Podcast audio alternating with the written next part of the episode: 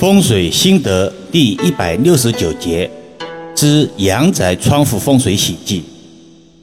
住宅中的窗户一般是用来通风以及美化宅相的，所以现代都市住宅出现了五花八门的窗户形态，其中大概分为中式与欧式两大种。从中国传统风水学上讲，窗为眼，门为口，一个好的。合理的窗户会给住宅风水属性加分很多，相反，一个不合法度的窗户也会给住宅风水带来不少的麻烦。今天易阳老师来简单梳理一下窗户的风水喜忌：一、门窗忌讳相对，门与窗户忌讳相对相冲或者相切。就是门窗尽量不要在一条直线上相通，错开为吉。风水讲究曲折有情，藏风聚气，气流在曲折的情况下，滞留的时间会越长。如人赚钱后，能留住才能叫做收入，财气财气，财为气，气也为财，财来留不住。风水称之为漏财局，久而久之，具体表现为莫名其妙开支增多，总是有不断花钱的缘由等卦象。二，忌讳窗户对开，会形成所谓的穿堂风，难以藏风聚气，易理与门窗相对同论。俗话说，前通后通，人财两空。两个窗户对开，容易导致宅气流失。有些益友可能会对气这个虚无缥缈的概念有些茫然。所谓生气勃勃中的生气，是指生命的气息，阴阳化育，在天成象，在地成形，而非其他。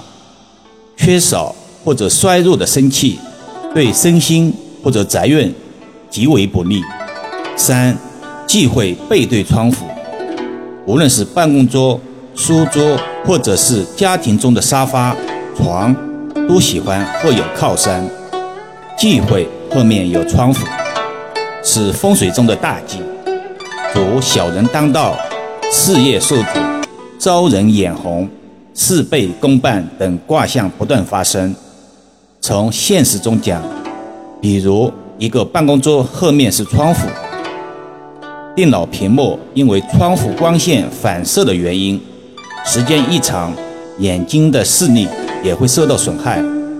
易阳老师常讲，风水源于生活，高于生活而已。四，窗户忌讳破损。窗户有吸纳旺气、采纳光源的功效。如果窗户出现破损，宜尽快修复，否则极易造成居住人眼部不适。或者私人不明，以及容易交损友、招来小人，也可能预示希腊的旺气有所破损，不利气运。这是个生活习惯的问题。毕竟东西用久了，出现破损是正常现象，但止损却未必人人能够明白。易阳老师今天特地拿窗户说事，主要是要阐明。风水就在身边，与我们息息相关。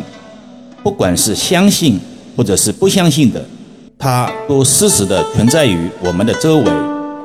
当然，一命二运三风水，四季阴德五读书，六名七相八敬神，九交贵人十养生等等。风水不是万能的，也不是人生的全部。但风水是相对提升属性的，是不会改变的。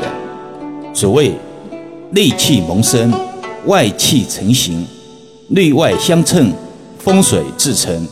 上一节分享了关于上海防疫专家张文宏教授博士论文被举报事件。今天结尾还想再唠叨几句。八月十八号，上海松江区出现了一例新冠病例，张文宏教授出来发声，准确的说。是出来向关心他的网友们汇报工作，这让很多人觉得松了一口气。外界对于一名医学界专家的平安与否，需要通过这种方式来获知信息，这是很不正常的一件事。张文宏教授经历了被各种断章取义、污名化、上纲上线、政治化、网络暴力以及举报，抗议当头，观点可以不同，人心应该相同。欲加之罪，何患无辞？病毒才是真正的敌人。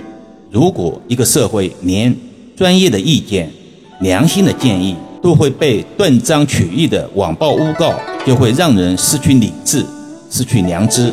所以，对于零成本的网络暴力和诬告，一定要让他们自取耻辱，付出代价。好了，今天暂时先聊到这里吧。